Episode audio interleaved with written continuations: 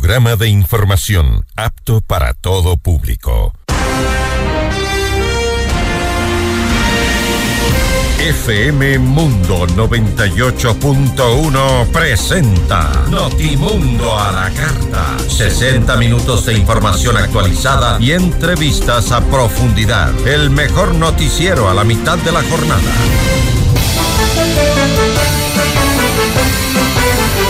Conducción, Fausto Yepes. Dirección de Noticias, María Fernanda Zavala. Dirección General, Cristian del Alcázar Ponce. Este noticiero es transmitido en directo en la app de OnePlus, www.oneplus.tv, Canal 14 de Extreme, Canal 14 de CNT y Canal 14 y 514 de Claro TV.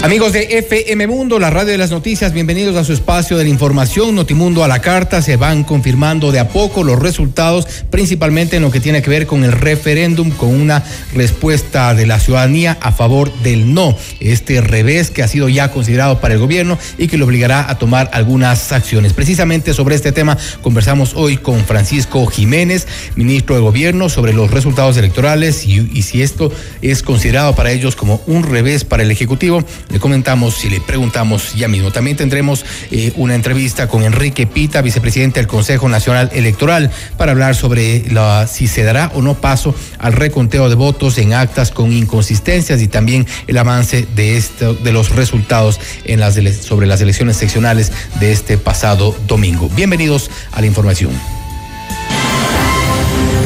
Titulares de Notimundo a la Carta.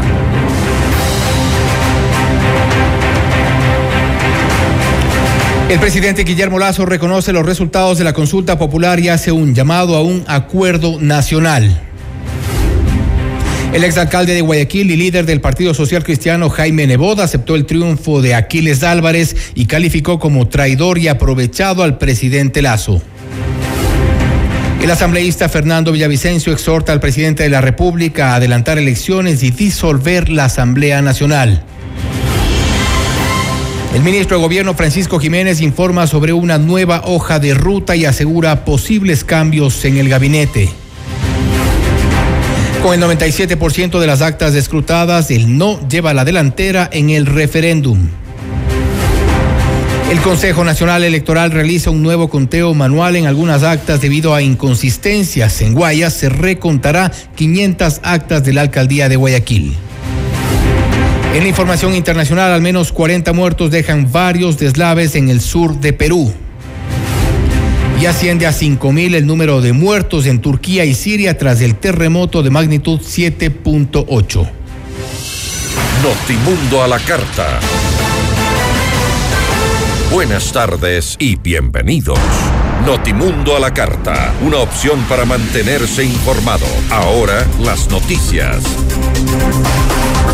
Aquí arrancamos con la información. El presidente Guillermo Lazo terminó con el silencio desde que finalizó la jornada electoral del domingo 5 de febrero y se pronunció la noche de lunes sobre los datos oficiales que hasta el momento reflejan que el no ha ganado en las ocho preguntas del referéndum que promovió. Aceptó los resultados adversos que no favorecen a su administración y dijo que si se juntara a quienes votaron a favor y en contra de la consulta popular, se encontraría que tienen en común las mismas aspiraciones.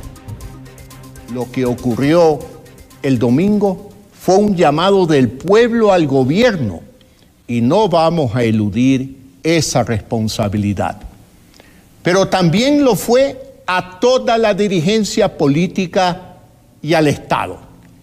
El pueblo ecuatoriano nos ha pedido, nos ha pedido a todos los partidos y agrupaciones que dejemos de abonar rencillas entre nosotros y nos pongamos de una vez por todas a solucionar los problemas urgentes y concretos de nuestra gente. Y frente a este llamado, el expresidente y líder del movimiento Revolución Ciudadana, Rafael Correa, se pronunció en su cuenta de Twitter.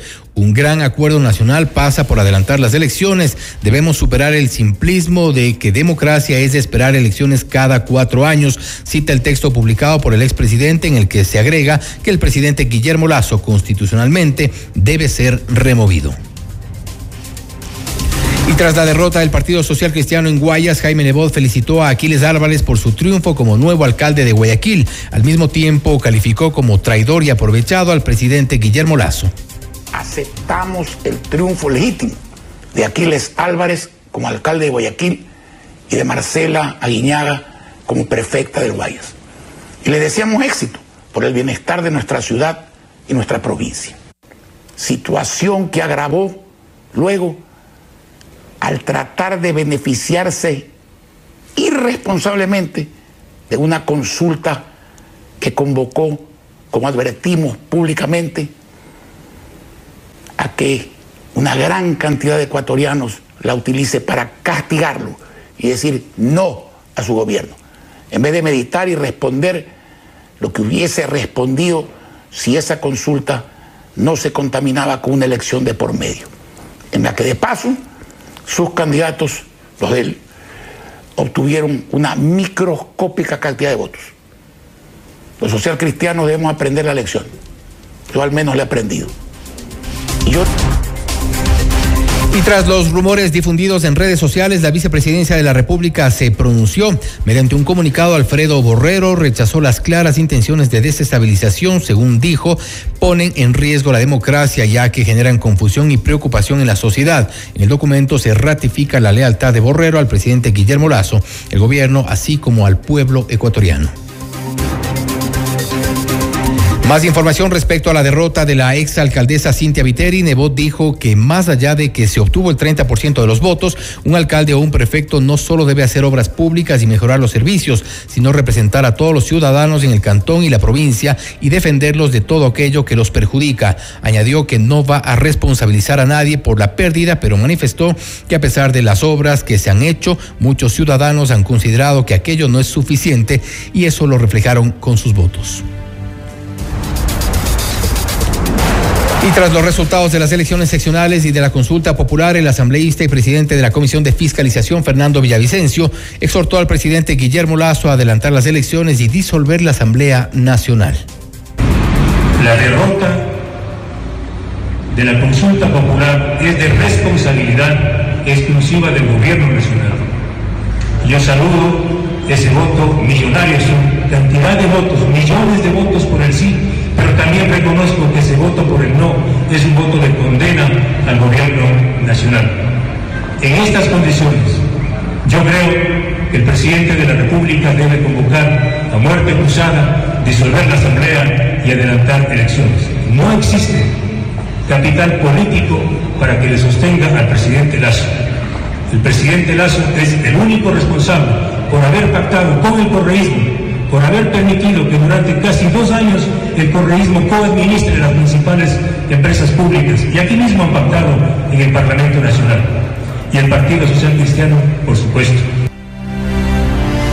Y el lento avance en, el, escrutinio de las papeletas sobre el referéndum genera suspicacias en la población y molestia en el gobierno, que ya se pronunció sobre el tema a través de las redes sociales. En Notimundo al Día, Elena Nájera, consejera del Consejo Nacional Electoral, negó que existe un posible fraude, pues el procesamiento continúa.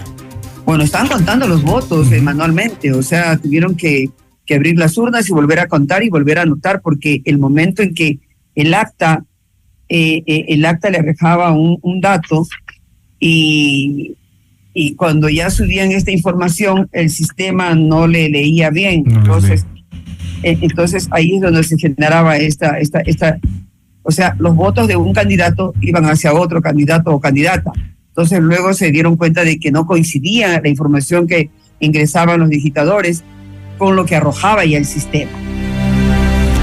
Con un avance de más del 97% del escrutinio, estos serían los virtuales vocales del Consejo de Participación Ciudadana y Control Social. Augusto Verduga es el primero con el 17,30%. Le sigue Allen Berbera con el, con el 8,17% y Andrés Fantoni con el 8,13%. En cuanto a los suplentes serían Juan Esteban Guarderas, Eduardo Franco Lor y Gonzalo Albán.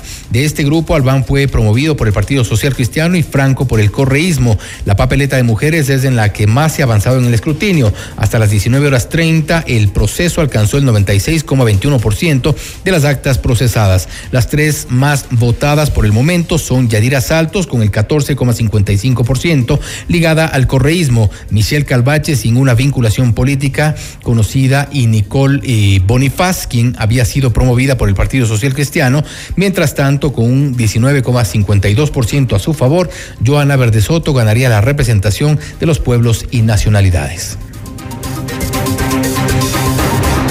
También temas electorales. Pavel Muñoz es el nuevo alcalde de Quito con el 25% del apoyo de la población. En Notimundo al Día, el ex concejal y académico de la Flaxo, Fernando Carrión, explicó que parte de los retos de su administración será el tema presupuestario, pues al menos 140 millones de dólares se destinarán únicamente para el metro de Quito. Eh, la, la, relación del financiamiento era el 70% el gobierno nacional y el 30% el gobierno local. En el caso del Ecuador se empezó con una oferta 50-50, es decir, 50% el gobierno nacional, 50% el gobierno local. Pero ¿qué es lo que ocurre? El presupuesto que se hizo en la administración de Augusto Barrera no fue, no fue el mejor, tan es así que cuando se hace la licitación sube el presupuesto más del 30%. Y ahí el alcalde de Rodas decide asumir eso porque el presidente Correa decidió que ya había ofrecido lo que tenía que ofrecer. Y entonces eso hizo que eh, el 70% sea financiado por lo, local y el 30% por el nacional. Por eso sostengo yo que una de las posibilidades es una negociación con el gobierno nacional para ver si es que hay la posibilidad de generar unos recursos adicionales y darle una cierta estabilidad financiera al municipio de Quito. Y con el 100% de los votos escrutados, el candidato por la Revolución Ciudadana, Juan Cristóbal Lloret, es el nuevo prefecto de la SUAY. En Notimundo Estelar, Lloret detalló los retos que tendrá al frente de la prefectura, así como los ejes en los que también se centrará su gestión. Hemos conversado, le digo con sinceridad, estimado Fausto, los últimos tres meses eh, muy de cerca con los ciudadanos. Aquí las necesidades tienen que ver con el tema de seguridad, tienen que ver con el tema de conectividad y también tienen que ver con el tema de empleo y sobre todo reactivación económica, que quizás son los retos que se pueden afrontar desde los gobiernos locales. No se puede pensar en democracia cuando tenemos esos niveles de, inseguridad a los cuales nos ha llevado lamentable y dolorosamente este gobierno, ¿no? Entonces, eh, quizás ahí el reto que tenemos por delante es trabajar de manera articulada, porque también hay que decirlo, ahí hay una competencia que es del gobierno central a través de sus ministerios, sus carteras de Estado, y digamos en el ámbito que nos corresponde a los gobiernos provinciales, el artículo 41 del COTAD establece la facultad al prefecto provincial de coordinar con la Policía Nacional y con las diferentes instituciones de seguridad. Y tras la publicación de los resultados de las elecciones seccionales y referéndum 2023 del 5 de febrero, el analista político Santiago Basabe indicó que este proceso evidencia que la única organización política que presenta una mediana estructura y una posición ideológica establecida es la Revolución Ciudadana. Insisto, yo creo que hay una elección que ya fue dada a inicios de los años 2000. La llegada del expresidente Correa es el resultado de una erosión del sistema de partidos políticos pero desafortunadamente vemos que, eh, desafortunadamente vemos que 15 años después y un poquito más, estas organizaciones no aprendieron nada de la historia y el país yo creo que camina nuevamente a una erosión de, de similares características donde el que saldrá bien aventajado, como ya lo ha hecho ahora, es precisamente la revolución ciudadana. Yo creo, insisto, que es una cuestión estructural y mientras este deterioro siga dándose y no veo visos de salida, me parece que el gran ganador es la revolución ciudadana y camina a constituirse en la, en la fuerza política hegemónica del país, más allá de, de los afectos o desafectos que se pueda tener. Y el Partido Social Cristiano rechazó las declaraciones del presidente Guillermo Lazo y aseguró que no serán parte de un acuerdo nacional. Lo que el primer mandatario propone y hace siempre termina afectando a los intereses del pueblo ecuatoriano y especialmente de los más pobres y además porque ha dado muestras permanentes de que en su palabra y la del gobierno no se pueden creer. Cita el comunicado emitido por el Partido Social Cristiano y firmado por Alfredo Serrano. Notimundo a la carta. Información oportuna al instante mientras realiza sus actividades al mediodía. Esta hora vamos con buenas recomendaciones. Con Blue Castle Ventures podrás invertir en tu futuro desde solo mil dólares. Garantizamos tus resultados con un interés mínimo del 20% anual o te devolvemos tu dinero. Blue Castle Ventures, empresa canadiense que cuida tu dinero. Visítanos ahora en www.mi20ya.com y escríbenos al 0999-770-771. Ya volvemos con Notimundo a la carta. Decisión Ecuador 2023. Con Jorge Ortiz. Este viernes a las 8 horas. Solo por FM Mundo 98.1. Inicio del espacio publicitario. Con el auspicio de Banco Guayaquil. Primero tú. FM Mundo presenta Minuto Forbes con Cristian del Alcázar Ponce. Bienvenidos. Según informaron varios medios, espera que la exgobernadora republicana de Carolina del Sur, Nikki Haley, lance su candidatura a la nominación presidencial del Partido Republicano en el 2024 a finales de este mes. Un movimiento que la convertiría en la primera candidata republicana en anunciar formalmente un desafío al expresidente Donald Trump en un cambio de rumbo respecto a sus anteriores promesas de no presentarse contra él. Haley planea enviar un aviso a sus partidarios en las próximas semanas sobre un anuncio especial el 15 de febrero en Charleston, según The Post and Courier. Más en Forbes.com.es. FM Mundo presentó Minuto Forbes con Cristian del Alcázar Ponce. Patrocinado por. Mi nombre es Irlanda Alegría Ávila. Las transacciones que más realizo en mi negocio son los pagos de servicios básicos. Un banco del barrio no solo es un negocio, es también el lugar donde puedes pagar tu planilla de luz, agua, teléfono e internet enviar o cobrar giros nacionales y del exterior, o recargas de celular, televisión pagada e internet en pocos minutos y cerca de casa. Banco del Barrio, en el corazón de tu barrio. En tu mundo, esta es la hora. Son las 13 horas, con 18 minutos. Seamos puntuales, FM Mundo. Hoy yo quiero vivir, decorar, al estilo Living Home Center. Para construir, decorar, mejorar tu hogar. Para pisos y paredes hoy tenemos más. ¿Quieres mejorar tus ambientes?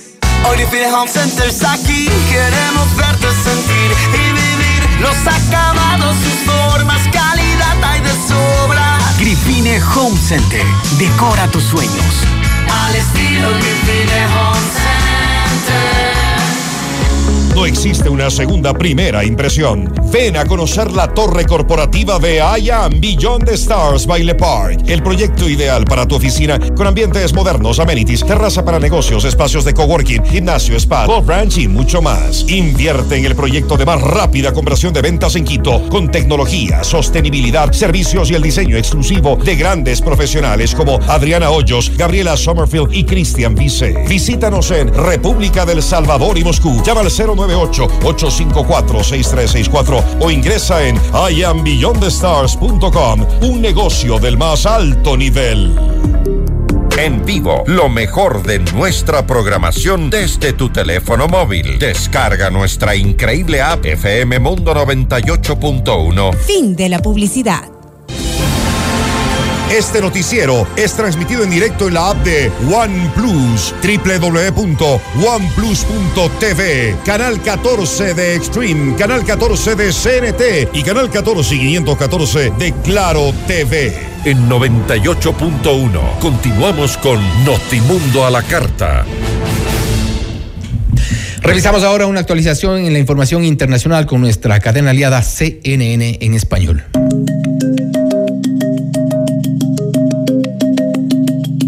Hola, soy Jemile Castejón desde Atlanta y estas son las cinco cosas que debes saber a esta hora. El terremoto que azotó a Turquía y Siria ha dejado miles de muertos y también a decenas de miles de sobrevivientes sin hogar. El ministro del Interior de Turquía, Süleyman Soulu, dijo este martes que hay 941 edificios totalmente derrumbados solo en Karamanmaras, Turquía, tras el terremoto de magnitud 7,8. Soulu dijo que este número no incluye los edificios dañados, sino solo los edificios que se derrumbaron por completo en la ciudad. En tanto, un equipo de CNN está en Gaziantep, Turquía, donde los trabajadores intentan rescatar a personas que se escuchaban debajo de los escombros. En los lugares donde se buscan sobrevivientes, rescatistas y voluntarios piden a todos guardar silencio para tratar de escuchar a quienes quedaron atrapados. Mohammad Hamoud, gerente en Siria de la Cruz Roja Noruega, le dijo a CNN que las búsquedas de rescate es una carrera contra reloj. La falta de maquinaria y de combustible, dijo el funcionario, son los principales inconvenientes que enfrentan para lograr los rescates. Música Ucrania enviará 87 miembros del personal de rescate de emergencia a Turquía para ayudar con los esfuerzos de socorro luego del terremoto mortal, anunció el martes el gabinete de ministros de Ucrania. Los 87 rescatistas forman parte de un destacamento de búsqueda y rescate del Servicio Estatal de Emergencias de Ucrania. Mientras tanto, en Gif, la gente colocó flores y velas en la embajada de Turquía el martes para presentar sus respetos a las víctimas del terremoto. El expresidente. Notimundo a la carta. Información oportuna al instante mientras realiza sus actividades al mediodía.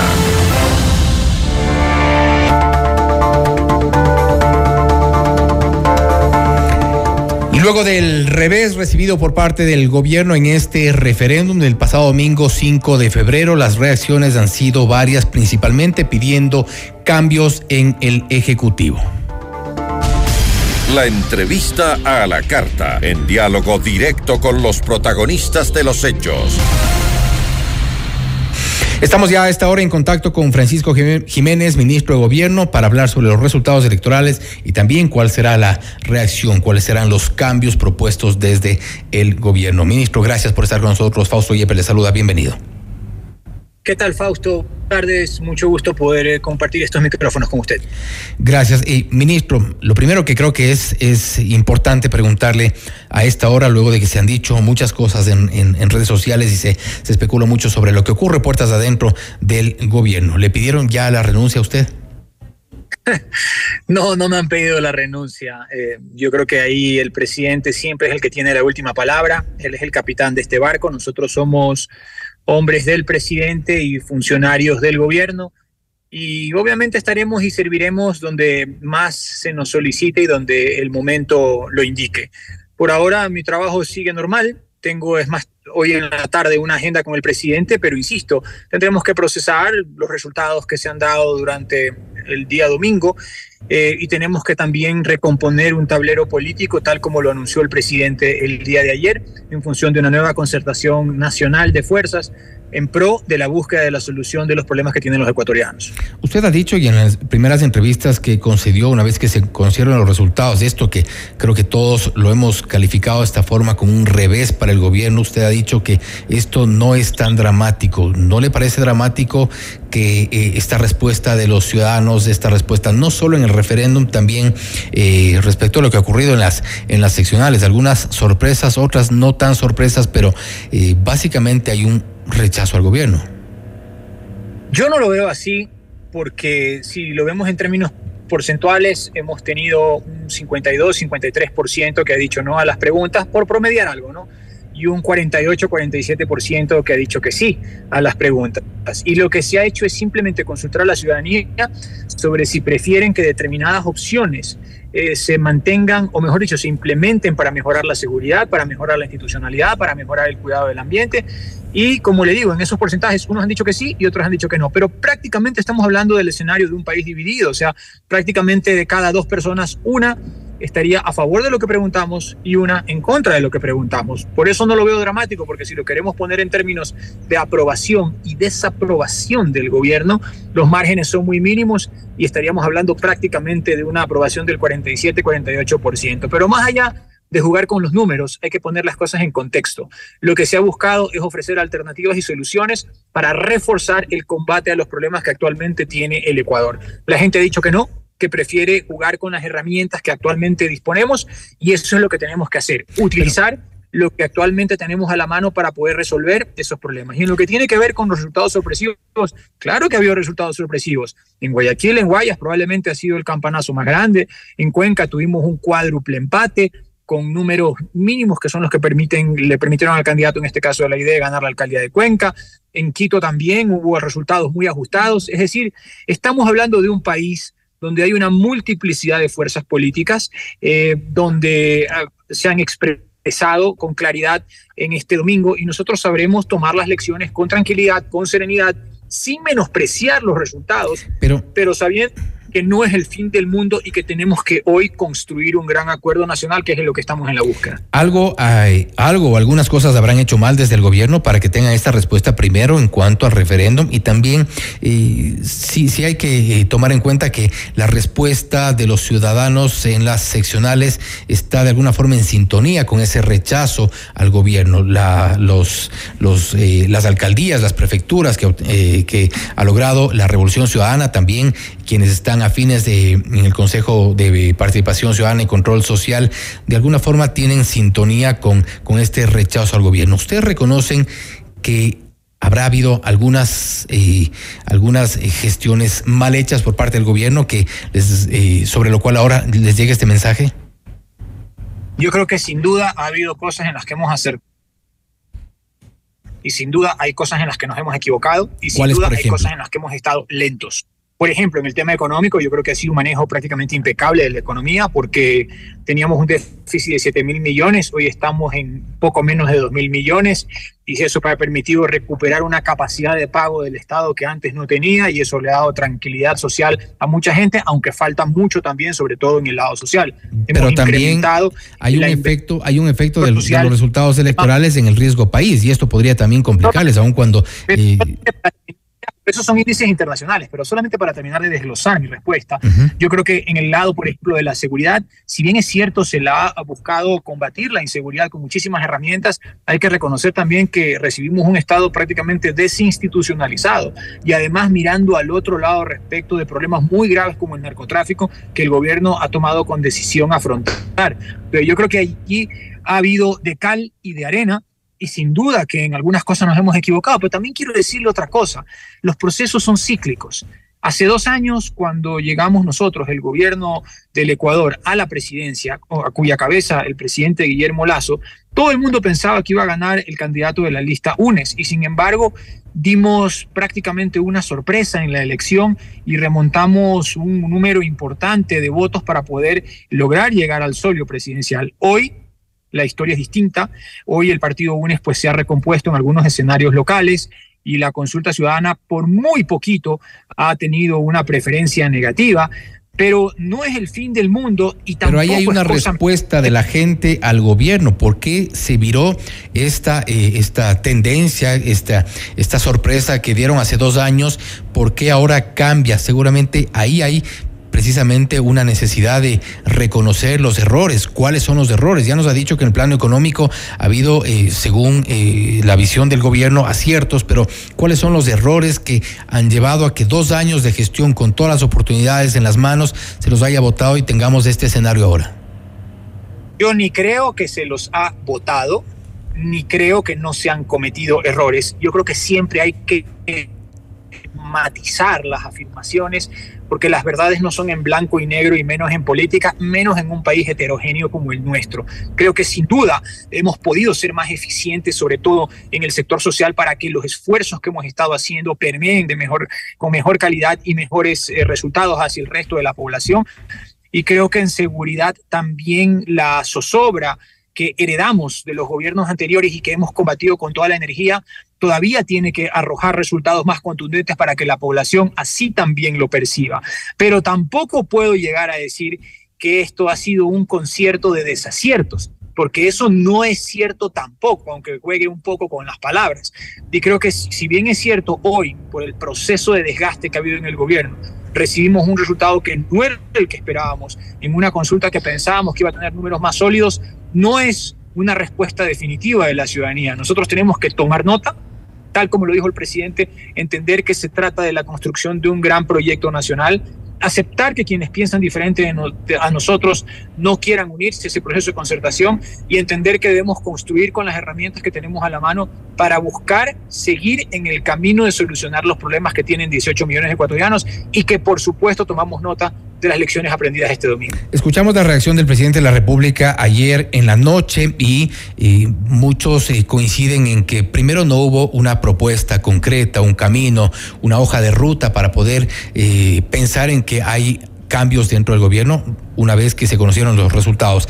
Y a la par ha habido reacciones también de eh, dirigentes políticos y líderes, por ejemplo, eh, Jaime Nebot, líder del Partido Social Cristiano, él lo, ha tildado, lo ha calificado como traidor y aprovechado al presidente Guillermo Lazo, al mismo tiempo que rechaza esta propuesta del llamado a este acuerdo nacional, un tema que ha sido eh, tomado como, una generalidad sin propuesta, sin contenido, sin, sin una hoja de ruta, como decíamos.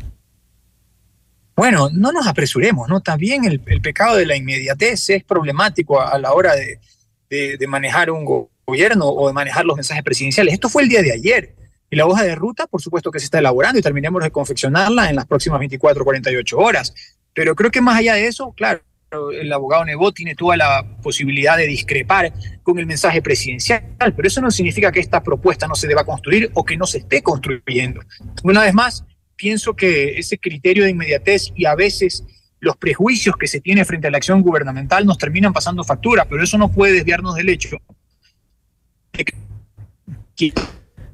Estamos con la, con la comunicación un poco cortada. No, no, no se le está escuchando bien, eh, ministro. No sé si eh, tal vez podemos. Tenemos. Eh, ah, ahí, ahí está, ahí, ahí, retomamos. La, última idea no, no, no se le escuchó, por favor. Sí, lo que le decía es que nosotros aún tenemos dos años de gobierno, el presidente es el capitán de este barco, tiene muy clara la hoja de ruta, necesitamos un gran acuerdo con las diferentes fuerzas políticas, entendemos quienes discrepan con nosotros, pero nosotros sobre todo tenemos la obligación de buscar soluciones al problema de la inseguridad, al problema de la pobreza, al problema de la economía, al problema del empleo y en eso es en lo que vamos a perseverar. El expresidente Correa ha dicho también en su, cuenta de Twitter que un gran acuerdo nacional pasa por adelantar las elecciones y debemos superar el simplismo de que democracia es esperar las elecciones cada cuatro años. Algo similar, eh, eh, en similares términos se ha pronunciado también el asambleísta Fernando Villavicencio, que ha dicho que eh, exhorta al presidente Guillermo Lazo a adelantar elecciones y disolver la Asamblea Nacional. Dos fuentes de distinta ideología, totalmente encontradas, opinan lo mismo. Eso no era lo que pensaba el expresidente Correa cuando él fue presidente. Por el contrario, lo que pensaba era en reelegirse indefinidamente y así se lo planteó a la gente, lo cual por suerte y por la decisión de algunos no prosperó. Entonces, eh, a veces hay que tomar estas cosas dentro del contexto histórico, tal vez es porque ahora pues la opción de él no está en el poder, que piensa que se debería acortar el mandato. Los mandatos están para cumplirse y la constitución está para respetarse y nosotros como gobierno tenemos un compromiso con el pueblo ecuatoriano no de, no de dos meses ni de dos años, un compromiso de cuatro años y lo vamos a cumplir con el mejor de nuestras capacidades y con las decisiones de que al respecto vaya tomando el señor presidente de la República. Y ministro, con esto, y ya antes de, terminar, ¿cuál es entonces este, este camino, esta hoja de ruta que van a plantear luego de dos años de gobierno y cuando la gente espera después de estos resultados, evidentemente, una reacción, un despertar del gobierno? ¿Cuál es la propuesta? hacia dónde vamos, cuál es el siguiente camino, o nos espera, como algunos analistas han dicho ya, una agonía de dos años. Nosotros vamos a impulsar un gran acuerdo nacional. Nunca hemos renunciado al diálogo. Hemos logrado con justicia pacificar Pero es muy general el acuerdo nacional. Ah, ¿En, qué es concretamente? ¿En qué consiste? la idea, el año pasado, que fue un momento muy duro para el Ecuador, logramos sobrellevar una situación que amenazaba con convertirse realmente en un problema nacional que dure meses. Y mire lo que ha pasado en los países vecinos con el baño de sangre que ha habido, por ejemplo, en el caso de Perú.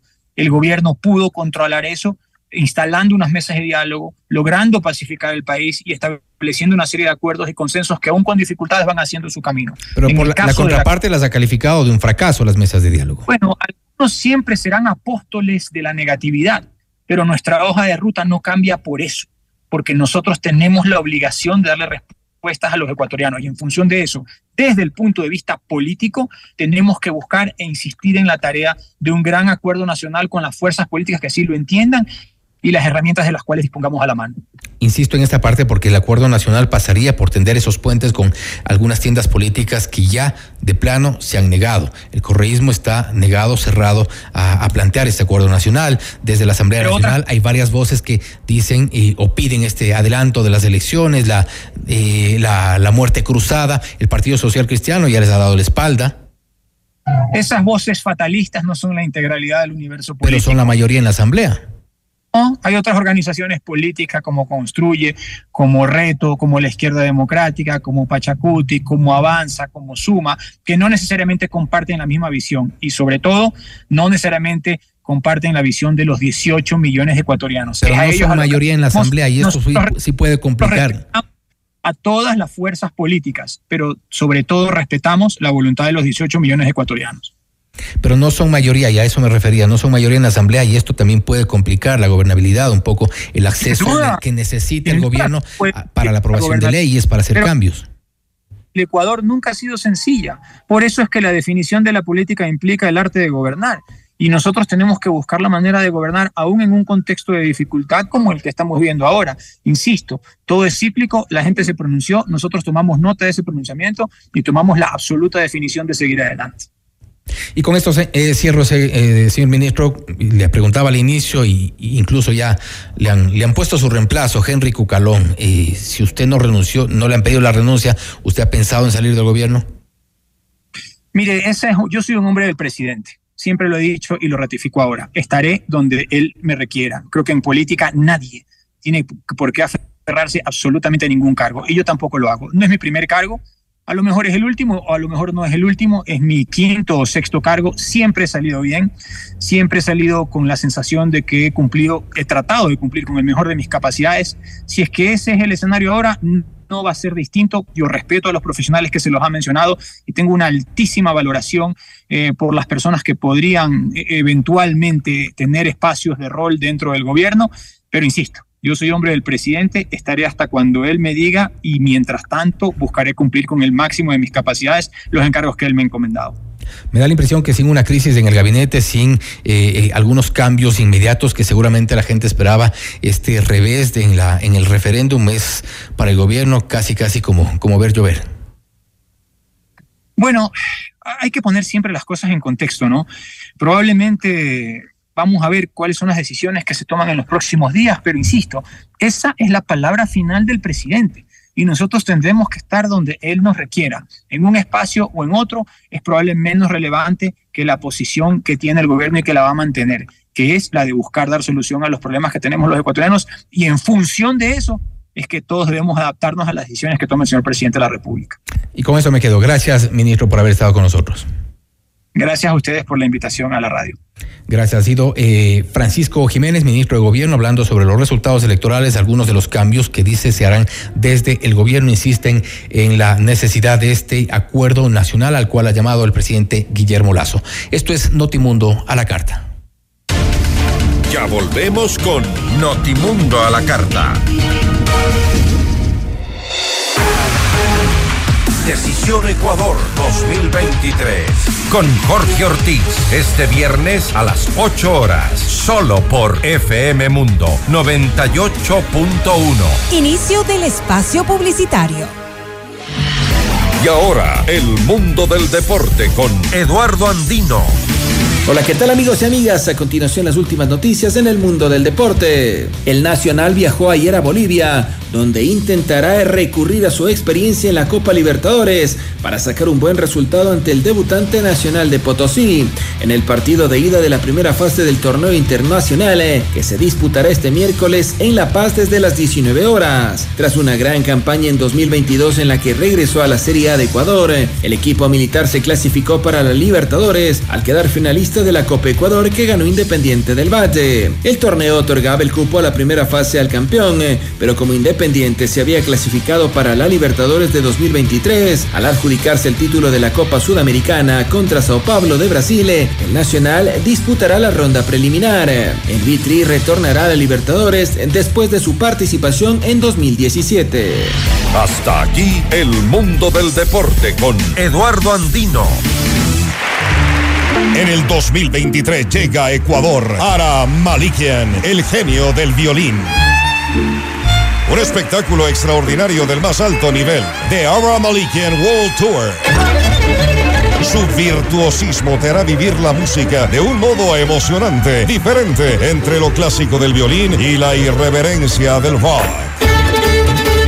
Una experiencia única. Quito, 18 de mayo, Teatro Nacional Casa de la Cultura. Preventa ya disponible en ticketshow.com.es, Río Centro, Mall El Jardín y Paseo San Francisco. 10 meses sin intereses con tarjetas Produbanco. Ara Malikian te lo trae Top Shows. Almorzar en Pícaro. De martes a viernes, de 13 a 16 horas, disfruta de nuestro lunch Pícaro por solo 18 dólares incluido impuestos. Entrada, plato fuerte, postre y bebida soft con deliciosas opciones. De entrada, ceviche de pescado estilo hippie japa, locro de papa, sopa de tortilla o ensalada del huerto. De plato fuerte, costillas barbecue, beef en salsa de champiñones o la pimienta, risotto de hongos o grilled chicken. Y de postre, cheesecake de frutos rojos, brownie con helado o bomba de maracuyá. Reserva al 099-074-0000. Estamos ubicados en Cristóbal Gangotena e Isabela Católica. Pícaro Resto Grill, las cosas ricas de la vida. Descarga nuestra increíble app FM Mundo 98.1 para escucharnos y vernos en vivo. Hasta aquí la publicidad. Este noticiero es transmitido en directo en la app de OnePlus, www.oneplus.tv, canal 14 de Extreme, canal 14 de CNT y canal 14 y 514 de Claro TV. En 98.1 continuamos con Notimundo a la carta. Notimundo a la carta, una opción para mantenerse informado. Ahora las noticias.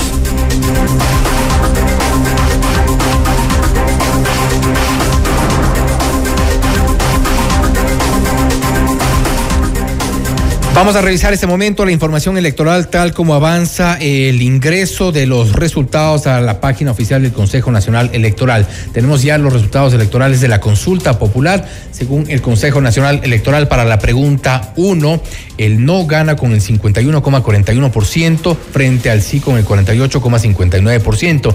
La pregunta 2 gana el no igualmente, como es en el resto de las preguntas, con 56,58% frente al 43,42%. La pregunta número 3, 52,82% frente al 47,18% de del sí. En la pregunta número 4, el no eh, está a la cabeza con el 54,28% frente al 45,72%. Para la pregunta número 5, el no eh, con el 57,52%, el sí con el 42,48%. La pregunta 6, el no 57,75% y el sí 42,25%. La pregunta 7, el no 55,27% y el sí 44,73%. Finalmente la pregunta número 8, 55,81% para el no, 44,19% para el sí. La pregunta 1 es la que más margen tiene de diferencia entre, la entre el sí y el no. No obstante, para las ocho preguntas ya se ha confirmado, incluso el gobierno nacional ha reaccionado en función de estos resultados. Eh, revisamos también los resultados electorales para la alcaldía de Quito, los datos oficiales del Consejo Nacional Electoral. Las actas procesadas son el 99.85%, con lo cual se confirma que Pavel Muñoz es el nuevo alcalde de Quito y obtuvo el 25,22% de los votos frente a Jorge Yunda, que llegó a 22,22% y en tercer lugar Pedro Freile con el 21,90%. Los resultados para la prefectura de Pichincha, Paola Pavón con el 27,98% frente a Guillermo Churchumbi con el 25,55%. Han sido ya procesadas el 99,83%. Para Pichincha y Quito ya se ha confirmado entonces quiénes serán las nuevas autoridades. Revisamos los resultados electorales para la alcaldía de Guayaquil con el 99,40% de las actas procesadas. Aquiles Álvarez se consolida ya como el alcalde electo del puerto principal con el 39,85% frente a Cintia Viteri que apenas alcanzó el 30,37% y en tercer lugar Pablo Duarte con el 14,17%. La prefectura del Guayas la encabeza Marcela Aguiñaga con el 34,40% frente a Susana González que llegó apenas al 25,56% y en tercer lugar Andrés Kushmer con el 11,57%. Han sido procesadas el 96,32% de las actas para la prefectura del Guayas. La nueva prefecta ya según eh, han reaccionado el resto de candidatos se ha aceptado ya es Marcela Aguiñaga. La alcaldía de Cuenca, los resultados eh, ya con el 100% de las actas procesadas. El nuevo alcalde de la ciudad de Cuenca es Cristian Zamora con el 18,58% llegó frente a Pedro Palacios con el 17,48% y en tercer lugar Adrián Castro con el 16,93%. El 100% de las actas, el nuevo alcalde de Cuenca es Cristian Zamora. La prefectura de Azuay eh, los, también se ha procesado el 100% de las actas. Los resultados están así. Juan Cristóbal Lloret es el eh, prefecto electo de la Azuay con 20,28%. Le siguió en la votación Marcelo Cabrera con el 19,63% y en tercer lugar Sebastián Ceballos con el 13,72%. La alcaldía de Puerto Viejo, revisamos los resultados electorales con el 99,08% de las actas procesadas. Está entonces como alcalde electo Javier Pincay, que llegó con el 28,24% frente a José Miguel Mendoza en el segundo lugar como, con 21,21% de los votos. La prefectura de Manabí está ya en manos de Leonardo Orlando, que llegó con el 42,81%, una de las votaciones más altas en este proceso de elecciones seccionales, frente a Agustín Casanova con el 32,88%. Los datos oficiales del Consejo Nacional Electoral, el nuevo prefecto electo de la provincia de Manabí es entonces Leonardo Orlando. Revisamos la alcaldía de Santa Elena, los datos oficiales, 99,50% de las actas procesadas. María del Carmen Aquino con el 35,68% se consolida ya como la alcaldesa electa de Santa Elena frente a Andrés Aguilar que apenas logró el 22,38% de los votos. Y la prefectura de Santa Elena, los datos han sido ya procesados el 99,76% de las actas. José Daniel Villao con el 59,52% de los votos frente a Otto Vera que le llegó al segundo lugar con el 26,29%. Los resultados de electorales para la prefectura de Santa Elena José Daniel Villao. La alcaldía de Ambato quedará entonces ya con el 100% de las actas procesadas en Diana Caiza, con el, que llegó con el 32,15% frente a Luis Amoroso, que llegó al segundo lugar con el 29,75%. La alcaldesa de Ambato es entonces electa Diana Caiza.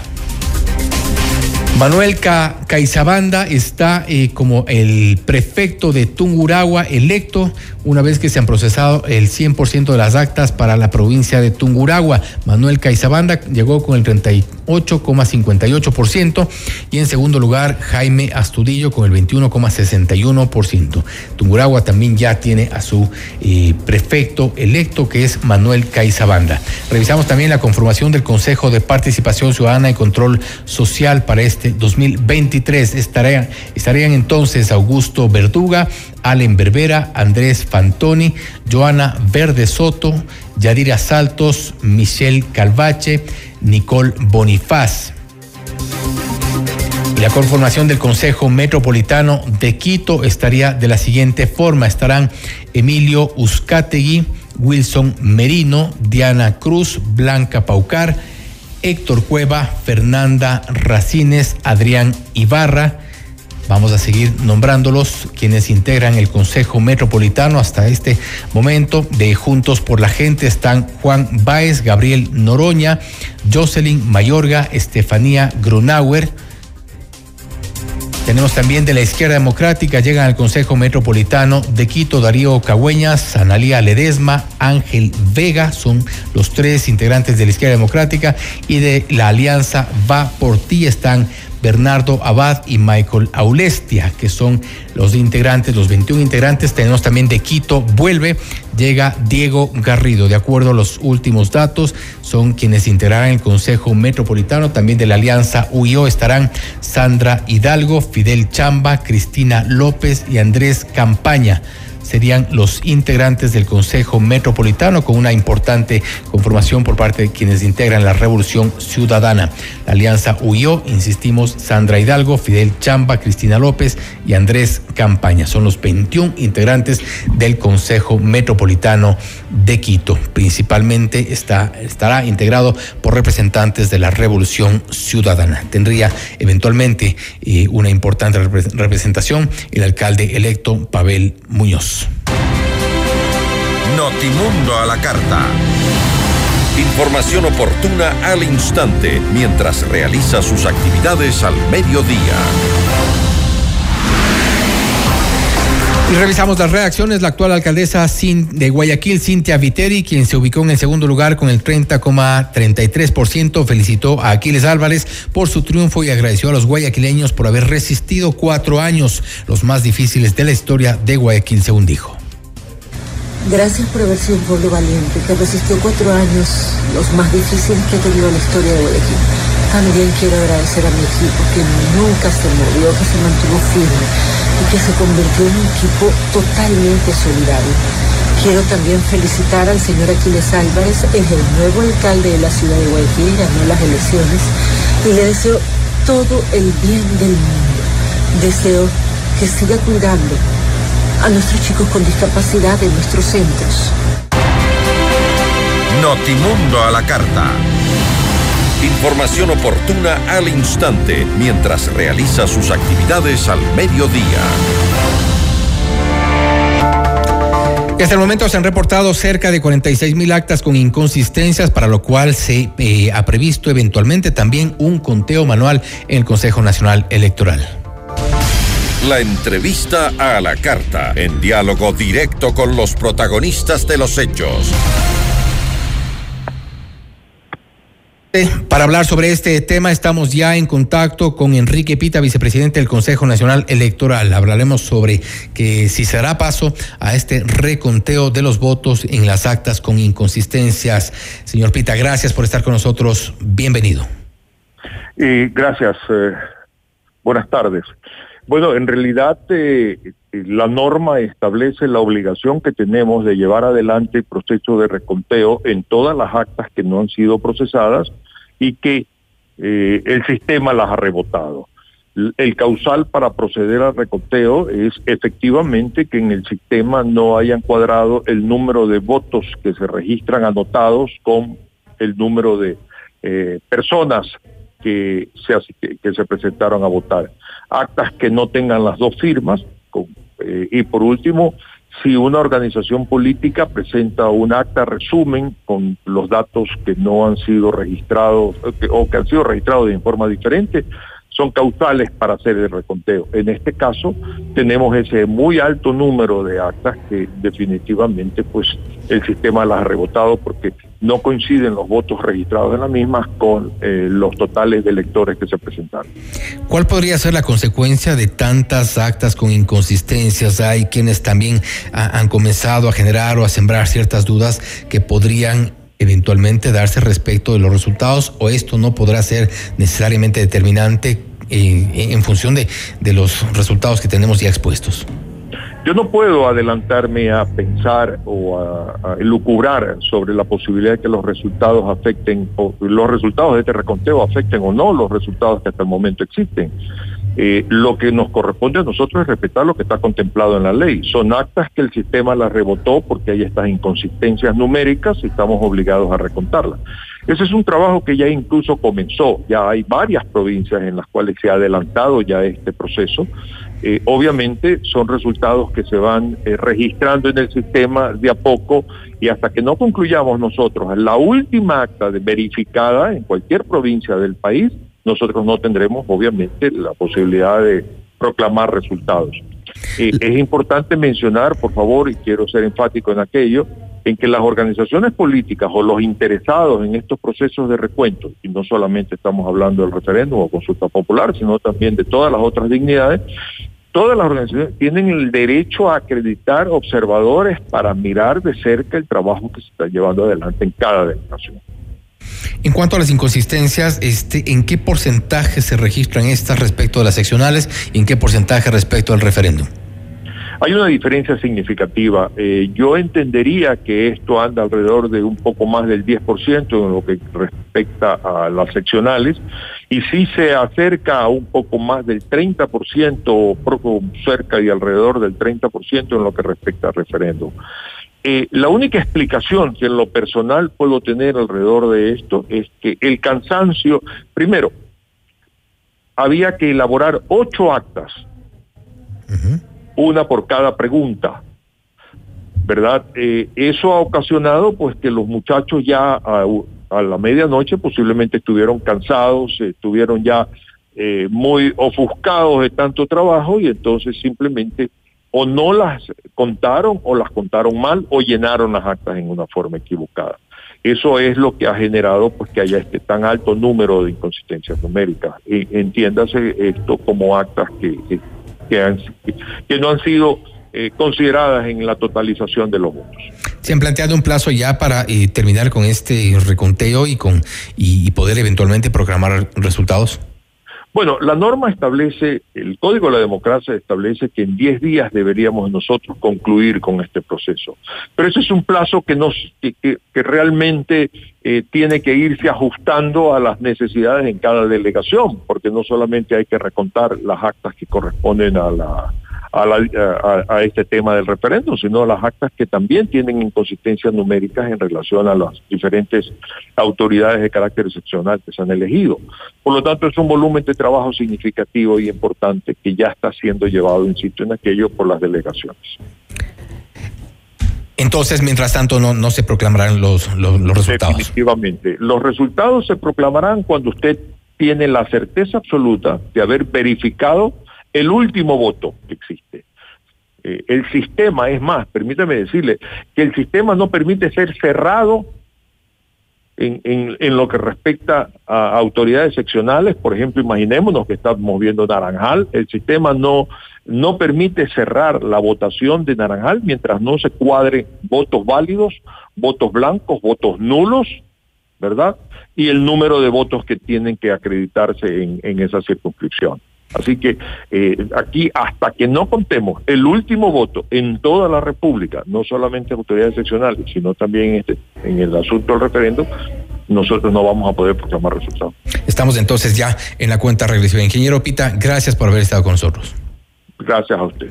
Ha sido el ingeniero Enrique Pita, vicepresidente del Consejo Nacional Electoral, hablando sobre las actas con inconsistencias. Se habla de al menos 46 mil actas con inconsistencias. No se atreve a decir si es que esto implicará un cambio eventualmente en algún resultado respecto tanto de seccionales como del referéndum, tomando en cuenta que en las seccionales hay al menos el 10% de las actas. De estas actas son eh, eh, las de inconsistencias y en el referéndum el 30% según nos ha referido el ingeniero Enrique Pita, vicepresidente del Consejo Nacional Electoral. Esto es Notimundo a la carta. Notimundo a la carta. Información oportuna al instante mientras realiza sus actividades al mediodía.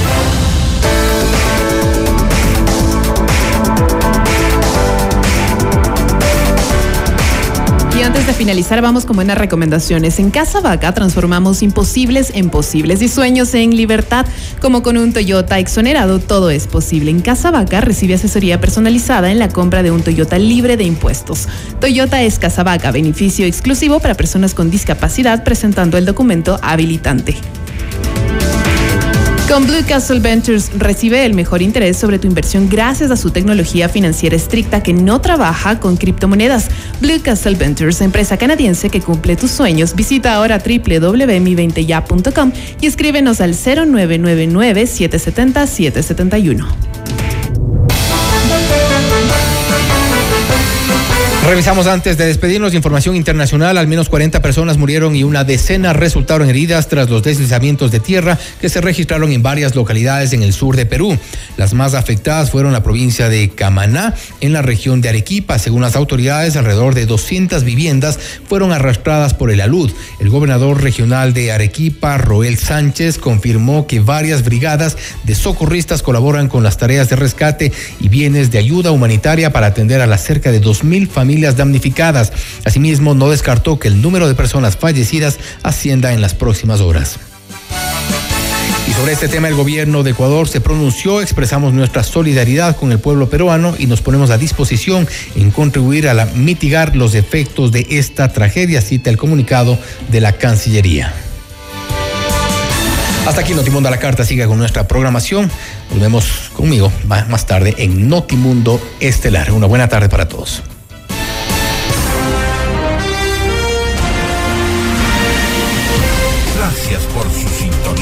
Tarde. FM Mundo 98.1 presentó Notimundo a la carta. 60 minutos de noticias actualizadas y entrevistas. El mejor noticiero a la mitad de la jornada. Conducción Fausto Yepes. Ingeniería de sonido Mauro Olivo. Producción FM Mundo Live Javier Merino. Dirección de arte Laili Quinteros. Coordinación y redacción Fernanda Utreras. Redacción y redes sociales José Martín Muñoz. Dirección de noticias María Fernanda Zavala. Dirección general Cristian del Alcázar Ponce.